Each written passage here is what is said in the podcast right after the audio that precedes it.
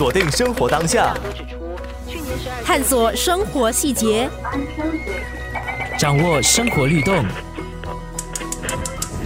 生活加热点。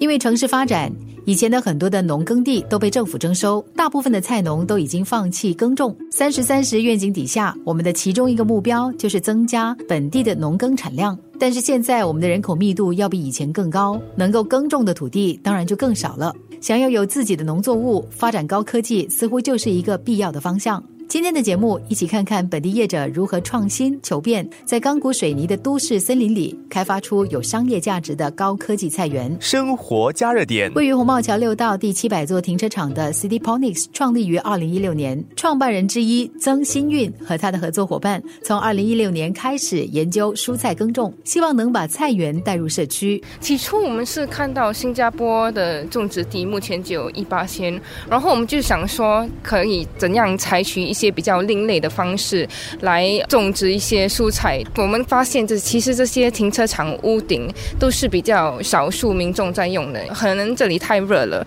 然后我们就想说，如果我们能把这里改成能种植蔬菜的一个城市农场，那该多好呢？然后我们就花了很多年在那边研究出了我们自己的垂直种植科技。我们的自己的愿望就是，可能在每个小社区都有一个自己的呃垂直农场。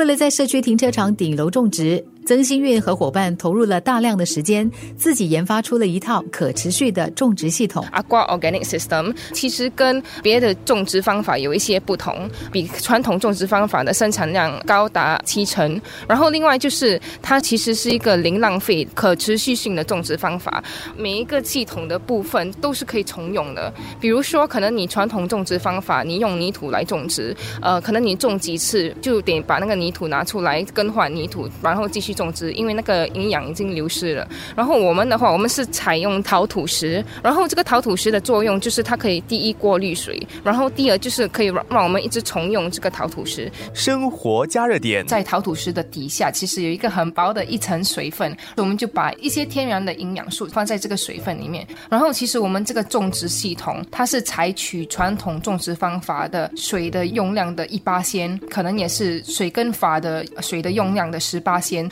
然后我们的这个陶土石的话，就是我们每次收割，我们可以把这个陶土石拿出来，拿出来后我们洗洗了又再放回去，所以是可以重用的。跟传统种植方法相比的话，我们其实种植的产量多出七成。由于是先锋，City Ponics 在最初的时候面对了不少的挑战，除了耕种，怎么销售也是难题。但突破了初期的挑战，菜园现在有了一定的产量，也开拓了自己的销售网络。因为没有人做过在停车场上种植蔬菜，即使是研究，也是从零做起。提出的一些挑战就是新加坡天气转变的很快，有时突然间下雨，有时突然间就大太阳，所以我对于这个蔬菜其实有一些压力的。所以我们就是很专注的，真的去了解这个蔬菜在社区里面种植的一些形态，然后从中给他们自己需要的营养。还有另一方面就是也要有人买这个菜，对吗？所以我们另外一个挑战就是怎么去让更多民众。知道，其实本地农产品的素质也很好。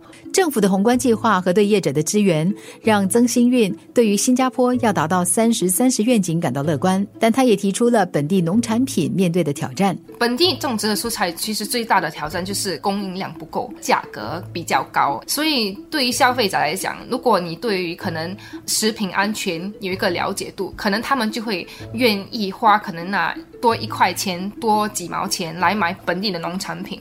可是如果你没有那个经济的能力的话，你就可能还是得买可能那个比较较便宜的蔬菜。所以希望说，在呃接下来有政府的支持，本地农夫可以增强自己的产量，然后从中我们可以调低我们的价格，可以让这些蔬菜更普及化。生活加热点，茂丰 Comcrop 是本地首家在天台从事商业种植的农场。最早设立社区农场，只是为了促进居民之间的交流。后来在二零一四年，在乌节路 Scape 青年公园的天台开设了试验性的市区菜园。如今，农场转移到雾兰环道十五号的工业厂房天台，建造了第一个种植蔬菜的温室，将种植商业化，每天生产五十到六十公斤的蔬菜。创办人林怡谦介绍了他们的耕种方法。哦，我们茂丰农场用的这个是水耕法其中的一种，比较用水量比较少的。它所用的水呢是少差不多五十八千。呃，我们耗的电跟国际的比率看来是相差不多，还是有啊可以更节能的地方去做了。不过啊，到现在为止，我们已经是达到一种国际的水平了。生活加热点，林怡谦说，他们目前正在扩大规模，也积极的开发更好的耕种技术，希望以更高的效率种植出更好的菜。我们已经加快了脚步去。把原先的这个计划啊落实，我们要建多八个吧，而且系统化，而且我们还要把那个蔬菜的种类种得更多，我们也要把 energy efficiency 提高。所以种出来的蔬菜不但会更加有营养，耗能源会比较低。他认为，在新加坡要发展农业，面对好几个挑战。第一，就是要怎么样用科技去帮我们。不过科技的的那个是有一定的代价的，是很贵的。那种出来的东西有没有人喜欢？哎，还不知道，所以可能会达到一个两头不着岸的地方。你投了很多资本，不过新加坡人还是比较，哦，还是比较喜欢吃马来西亚的菜啊这种。第二个呢，就是说大家都对农业有一种不同的看法。新加坡其实是很久就没有人去参加农业，也没有一种培训的课程，也没有一些技术人员，所以大家都看农业啊。他父母都说：“哎呀，你以后别去当农夫啊，这个农夫好辛苦啊，还有而且每天都脏兮兮的，而且还没有什么前途。”所以，我们现在很大力的去推广，说让年轻人来加入这一行。这个我看是接下来的挑战。生活加热点谈到我们的三十三十愿景，林怡谦认为新加坡应该把目标放得更远大。我们新加坡有很多潜能。